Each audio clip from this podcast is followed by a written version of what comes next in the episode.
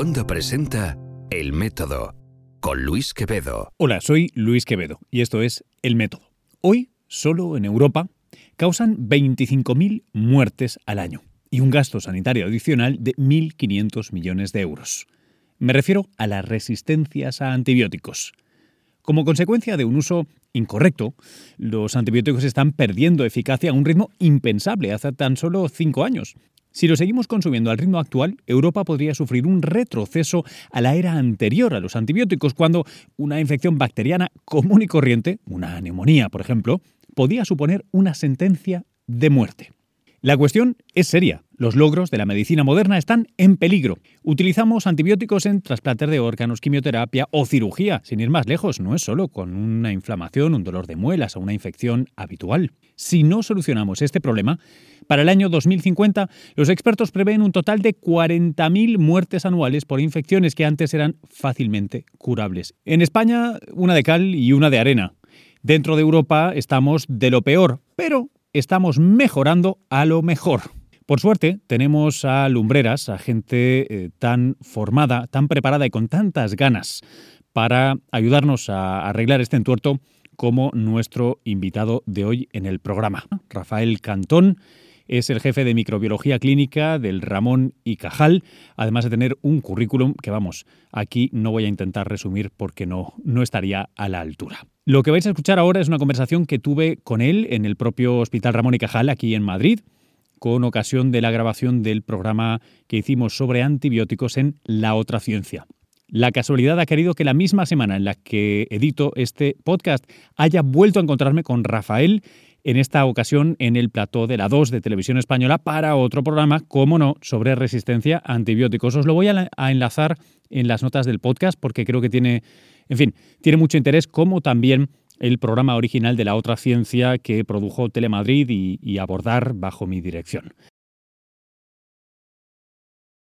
Con una vida dedicada a la microbiología y a conseguir que un sinnúmero de pacientes haya podido superar infecciones, nuestro invitado para la segunda mitad de la otra ciencia es hoy el doctor Rafael Cantón, quien, además de presidente de la Sociedad Española de Enfermedades Infecciosas y Microbiología Clínica, es jefe del Servicio de Microbiología del Hospital Universitario Ramón y Cajal.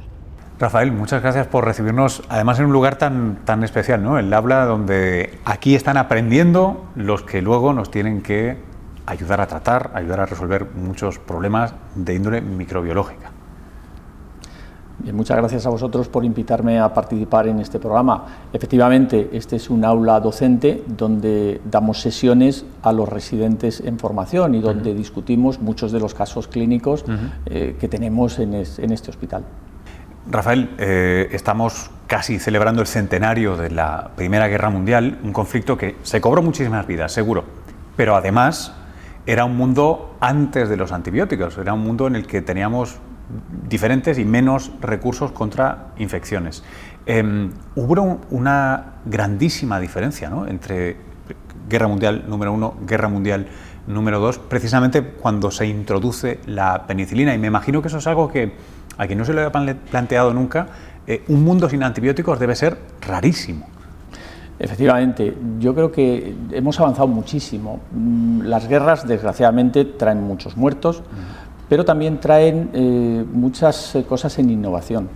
La Segunda Guerra Mundial significó una innovación en fármacos. Unos de estos fármacos que se innovaron precisamente y donde se puso más esfuerzo fue precisamente los antibióticos.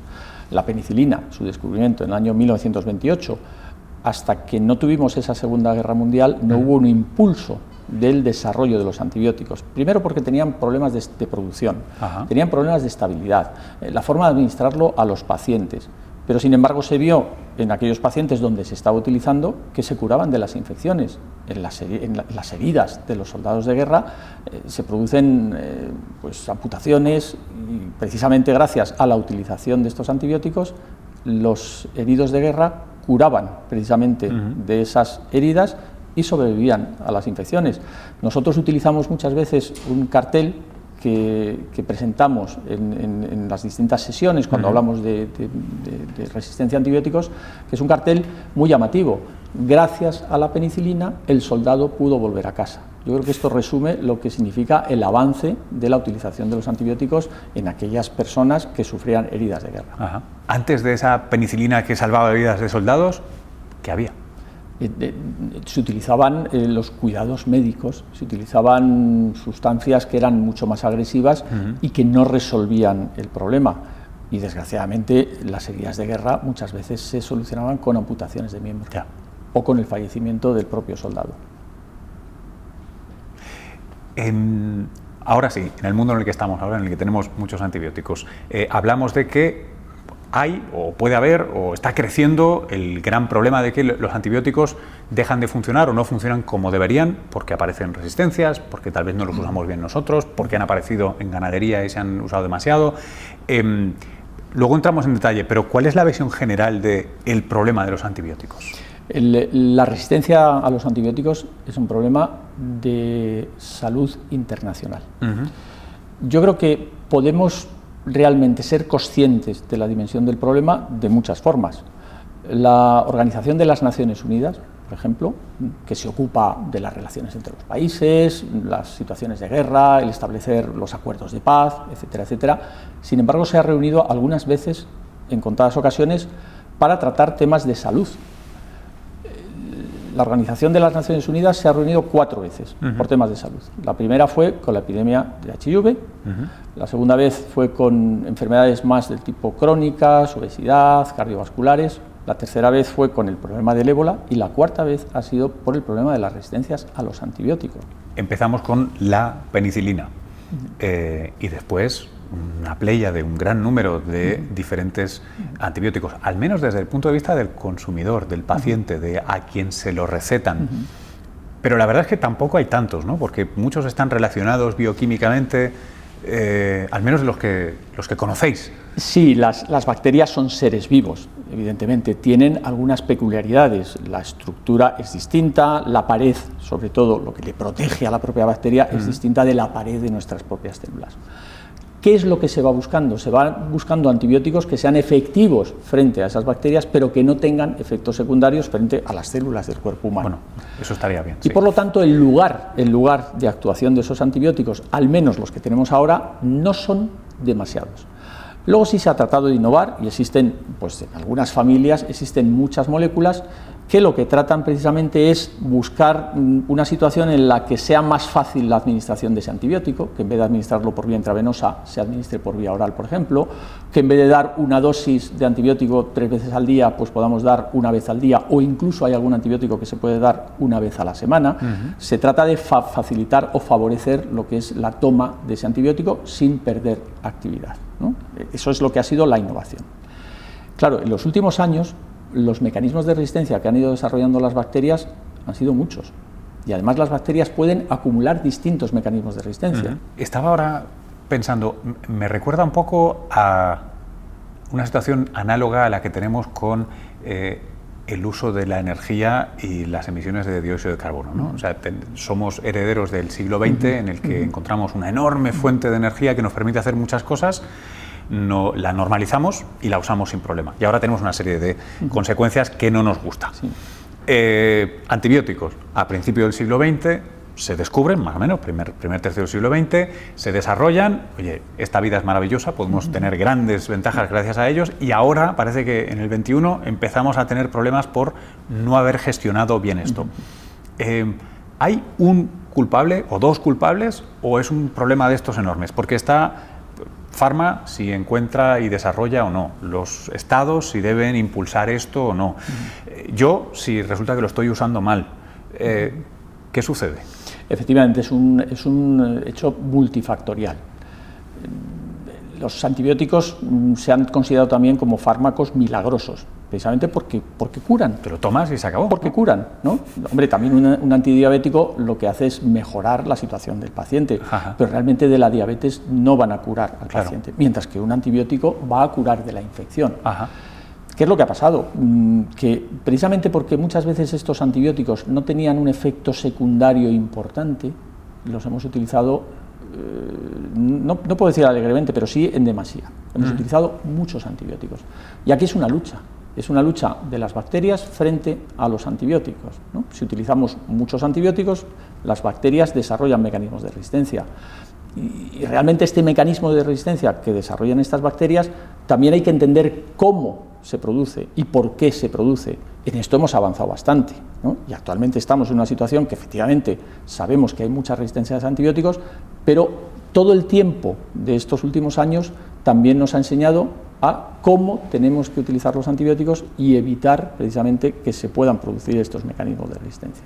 Por suerte, por eso, siguiendo esa lógica de selección natural, las resistencias no solo les confieren la facultad de poder sobrevivir a nuestro uso y abuso de antibióticos, sino que también les tiene un coste metabólico. Las bacterias tienen que pagar un impuesto por beneficiarse de, esta ventaja en, la lucha por infectarnos.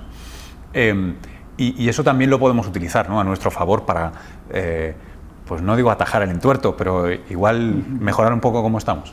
Bueno, hay trabajos de investigación que precisamente lo que tratan es de entender cuándo se produce este mecanismo de resistencia, por qué se produce y cuáles son las consecuencias para las bacterias. Hmm. Efectivamente, una bacteria que pueda tener unas mutaciones, pues a lo mejor su forma de crecer es distinta, pueden hmm. ser más débiles a otra serie de antibióticos, esto abre nuevas eh, investigaciones, pero ojo, las bacterias son muy listas.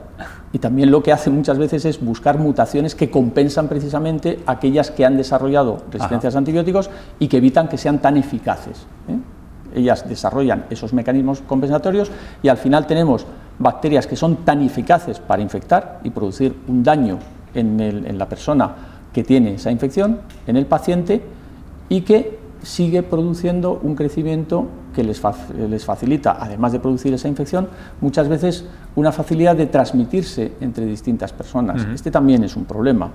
Y este es un concepto también que es importante en el terreno de la antibioterapia y que diferencia a otros fármacos. Un antibiótico o un fármaco antibiótico, si se toma mal, tiene una consecuencia para el paciente que toma mal, pero también tiene un efecto negativo colectivo. Si yo hago mal las cosas y no sigo la prescripción que me han dicho el médico y la forma de tratarlo, lo que puedo conseguir es que tengo una bacteria que es resistente, pero yo esa bacteria la puedo transmitir a otras personas. Claro. Por eso precisamente se habla de que la resistencia a antibióticos es un problema de salud pública. No afecta a un solo individuo, sino que también afecta a la colectividad.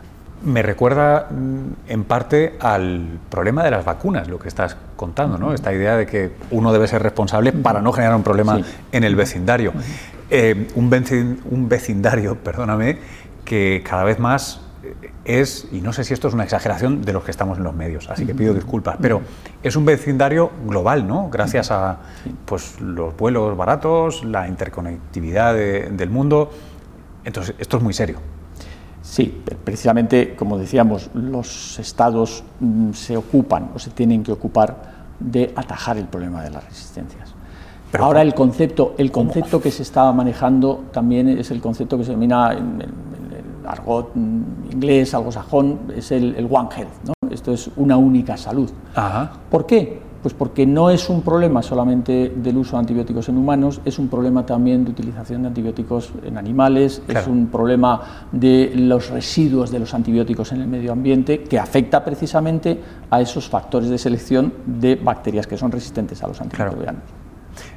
Claro, pero ¿cuál es, cuál es la vía de, solución de este problema? Porque de manera, eh, no sé si frívola, de repente pienso, bueno, es que si tenemos que usar menos, eh, claro, estaremos tarde o temprano en el dilema de cuántas vidas estamos dispuestos a arriesgar hoy para mañana estar todos mejor y ahorrar más el día de mañana. Eh, ¿Tenemos que pensar en esos términos? Mm, vamos a ver existe lo que se llama los programas de optimización de uso de antimicrobianos. Precisamente es una de las líneas donde más se está trabajando. Aquí no, aquí no, significa, el mensaje es no se pueden utilizar los antibióticos.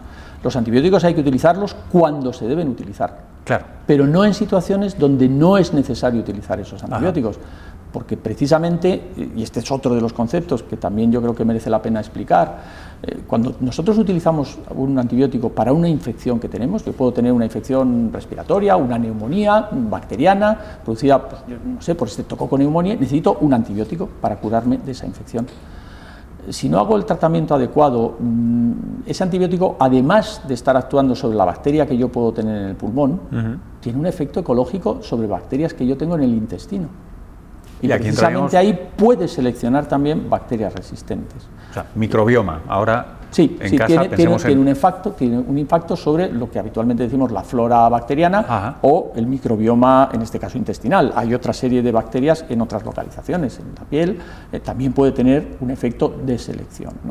Y por lo tanto, ese efecto de selección va a ser nuevamente negativo no en este caso solamente para el individuo, pero también para la colectividad. Es un concepto mucho más general de pensar que una bacteria solamente va a actuar sobre el lugar de la infección. Ojo, hay desarrollo de, terapias que pueden ir más dirigidas precisamente a esas bacterias que nos están produciendo la infección en una localización específica. Esa es una línea de investigación que se está desarrollando actualmente para atajar exclusivamente aquello que debo atajar y no que tenga un efecto, podríamos decir, ecológico sobre otros lugares del propio cuerpo humano. Yo regreso justo ahora de pasar una temporada larga en Estados Unidos y allí hay una palabra que es tabú y pone los pelos de punta que es MERSA, que es, el, es, una de las bacterias que, eh, repito, eh, da miedo. Em, ¿Hay más problemas en Estados Unidos que aquí en España? ¿E-, ¿Es distinto o el foco o nuestro interés eh, es distinto? Bueno, eso es, eso es un acrónimo de una bacteria que es Staphylococcus aureus resistente a la meticilina. En español sería SARM, en este caso. ¿no? Eh, el, problema del estafilococo aureus resistente a la meticilina es también un problema mundial. Es una de las bacterias que está en el catálogo que nos manda la Organización Mundial de la Salud, donde nos dice, estas bacterias son donde tenemos los problemas y donde hemos de desarrollar nuevos antimicrobianos y hacer esfuerzos para atajar su diseminación. Nosotros podemos tener en España ahora aproximadamente un 25% de cepas de estafilococo aureus que son resistentes a la meticilina y sin embargo en el norte de Europa, en estos países, apenas llegan al 5%.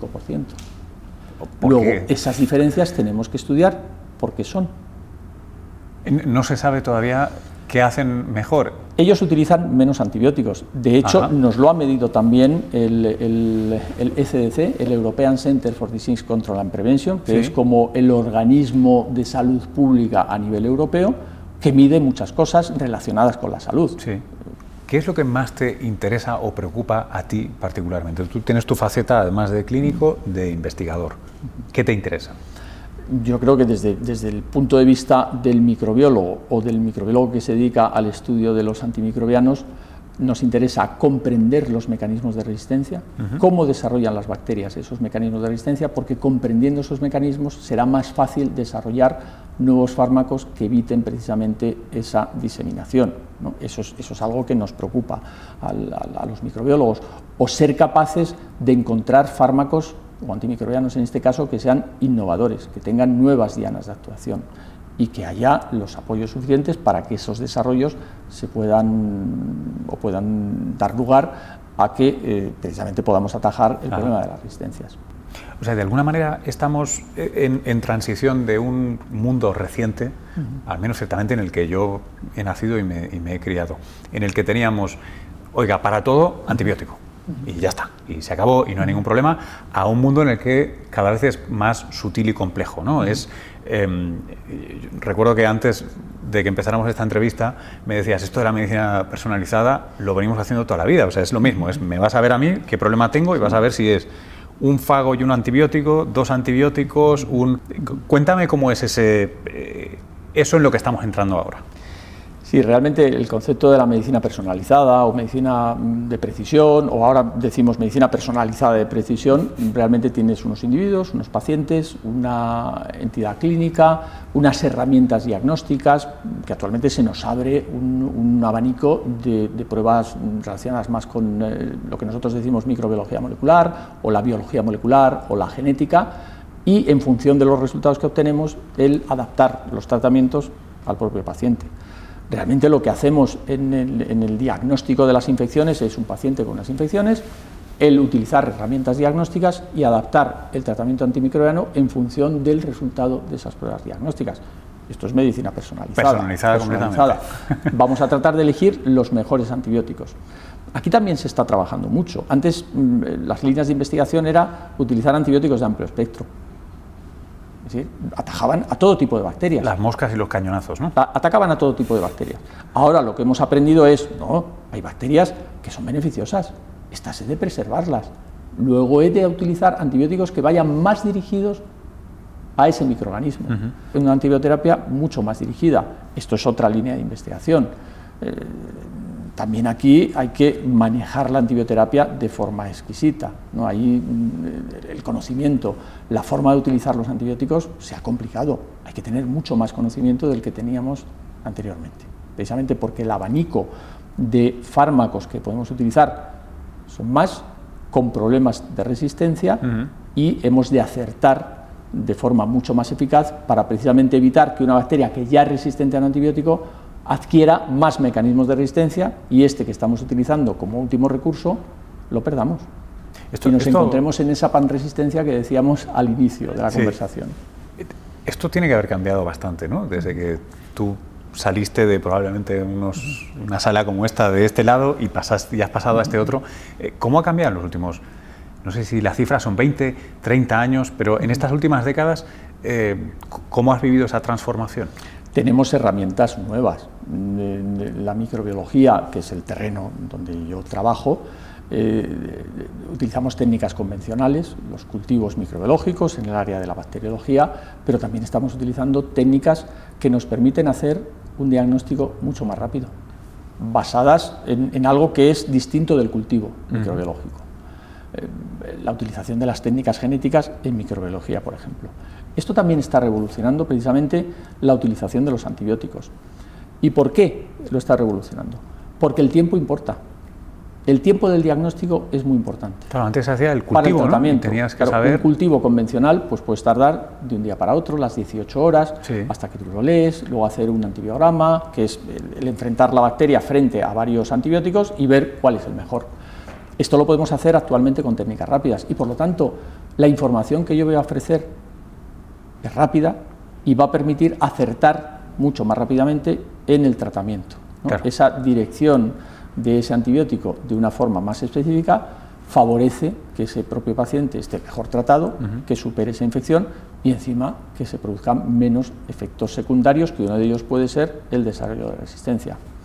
Y ojo, que eso también es importante, no solamente va a ir en beneficio de salud del propio paciente, sino que va a haber un beneficio también económico porque ese paciente va a estar menos tiempo en los hospitales, va a requerir menos eh, recursos sanitarios y por lo tanto el costo de ese paciente va a ser mucho menor.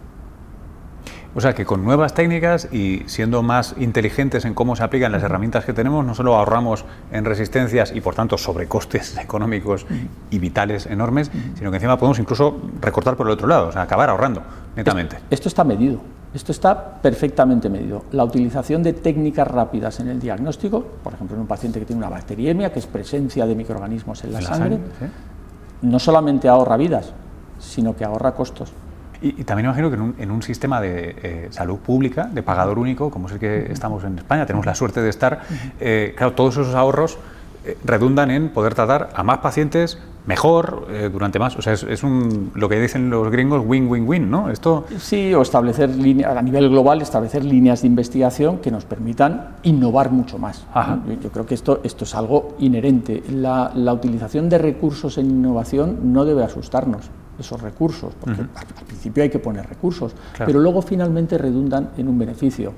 Mm, hay procedimientos para establecer si esta innovación que yo realizo en pruebas diagnósticas o en la utilización mejor de los antibióticos redunda en un beneficio no solamente clínico, sino también económico. Claro. Tenemos la obligación de hacerlo y se está realizando actualmente. ¿Y qué tal nos va aquí en España en general? Antes me decías que no hacíamos los deberes comparados con los nórdicos en cuanto a utilización y generación de resistencias. ¿Y en la otra parte, en la parte de investigación? En la parte de investigación tenemos que poner también más recursos, muchos más recursos. Ah. Eh, yo creo que esto es una reivindicación que hacemos desde nuestros colectivos siempre, porque entendemos que la innovación va en el propio beneficio de los, de los países.